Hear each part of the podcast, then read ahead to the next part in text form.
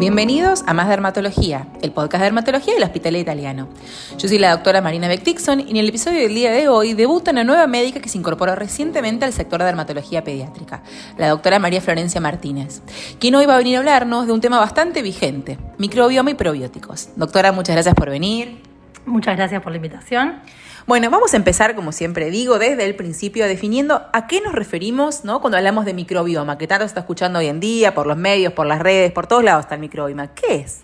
Bien, bueno, antes que nada quería aclarar que hay dos conceptos que a veces se toman como sinónimos, pero tienen algunas diferencias.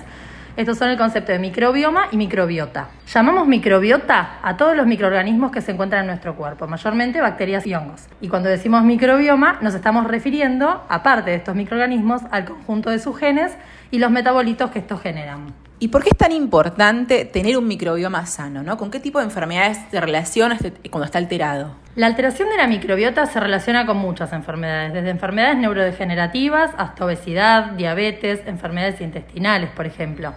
Dentro de la dermatología lo podemos asociar con enfermedades inflamatorias como son el acné, la rosácea, la dermatitis atópica, dermatitis seborreica y la psoriasis, por ejemplo son cada vez más las enfermedades que estamos encontrando, ¿no? La, relación, eh, se sabe hace un par de años, pero se sabe, se estudia cada vez más la relación que hay, por ejemplo, entre intestino y, piel y todas las, las enfermedades relacionadas. Y justamente por eso venimos también escuchando un montón sobre la dieta para un microbioma sano, ¿no? Cómo alimentar un microbioma sano. ¿En qué constaría la misma? Bueno, sí, sabemos que estos microorganismos, como dijimos, la mayoría bacterias, tienen que estar en cierto equilibrio para no generar inflamación y la dieta es un pilar fundamental para que esto suceda. Una dieta ideal para mantener este equilibrio debería incluir alimentos de estación y una buena cantidad de fibras que encontramos generalmente en legumbres, hortalizas, frutas y verduras. Algunos de los ejemplos podrían ser espárragos, ajos, cebolla, plátano, avenas, arándanos, entre otros alimentos. Por otro lado, bueno, siempre deberíamos tratar de evitar o por lo menos minimizar los ultraprocesados y claro que la dieta debería acompañarse de actividad física y evitar algunos otros factores que pueden predisponer a un desequilibrio de la microbiota, como sería, por ejemplo, el uso de antibióticos de forma irracional. Sí, esto lo vemos nosotros un montón, eh, que la gente, digamos, tengo una lastimadura, me, duele un poco el dedo, bueno, un antibiótico, un antibiótico, un antibiótico, automedicación, van a la farmacia, lo compran sin receta, y acá tenemos un doble problema, ¿no? Primero la resistencia que estamos generando a esos antibióticos, que va a ser el gran problema que vamos a tener que enfrentar a futuro. Y segundo, también la eliminación de estos microorganismos que viven en nuestro cuerpo, pero que son, son buenos para nosotros, son saludables. Entonces, al eliminarnos, pero mira la, la colonización por microorganismos que no están tan buenos para nosotros. Así que siempre los retamos con esto a no automedicarse. ¿Cuál es la diferencia entre prebióticos, posbióticos y probióticos? Bien, los prebióticos son sustancias que no se digieren, que serían como el alimento para los microorganismos que componen la microbiota.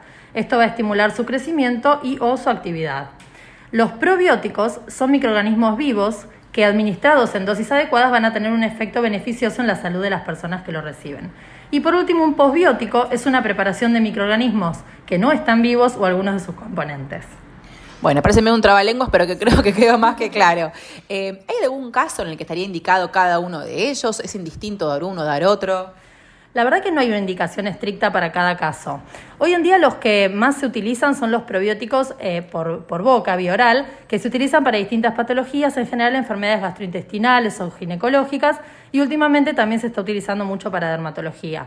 La verdad que los prebióticos se podrían utilizar siempre, aun si uno no tuviera ninguna enfermedad de base, y los postbióticos se están utilizando mucho dentro de lo que es la dermocosmética, que se aprovecha para estimular el sistema inmune de la piel.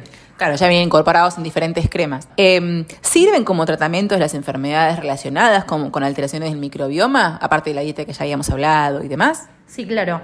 Em, como te decía, se utilizan y están muy estudiados en múltiples enfermedades, tanto gastrointestinales como dermatológicas, que son muy frecuentes, como el acné, la rosácea, la psoriasis y algunas otras enfermedades inflamatorias crónicas. ¿Y se podrían considerar como único tratamiento o por lo general va complementando los tratamientos clásicos que ya tenemos para estas enfermedades? Sí, por ahora eh, es un tratamiento complementario a los tratamientos tradicionales. Puede haber pacientes que por alguna razón eh, no se puedan indicar los tratamientos farmacológicos convencionales y así ahí sí se puede usar como único tratamiento, pero bueno, siempre dependiendo del paciente y la patología a tratar, eh, pero se pueden ver buenos resultados. ¿Alguna contraindicación a tener en cuenta o todos podríamos tomarlos?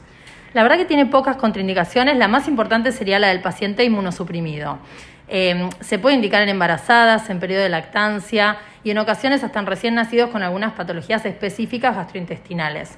Así que son muy seguros y suelen tener buenos resultados siempre y cuando, como dijimos antes, sean indicados y tengan un seguimiento con algún profesional de la salud. Bueno, como verán, el tema es bastante extenso. Intentamos resumir y simplificar los conceptos eh, generales porque es una temática complicada y que aparte recién estamos aprendiendo también a entenderla eh, nosotros y a formarnos y a, conocerlos, pero nos parecía importante e interesante ya traérselas. Así que le agradecemos mucho a la doctora por su tiempo y por compartir todos sus conocimientos con nosotros. No, nada, muchas gracias a ustedes por la invitación. Y nos reencontramos en la próxima emisión de Más Dermatología, el podcast de dermatología del Hospital Italiano. Hasta luego.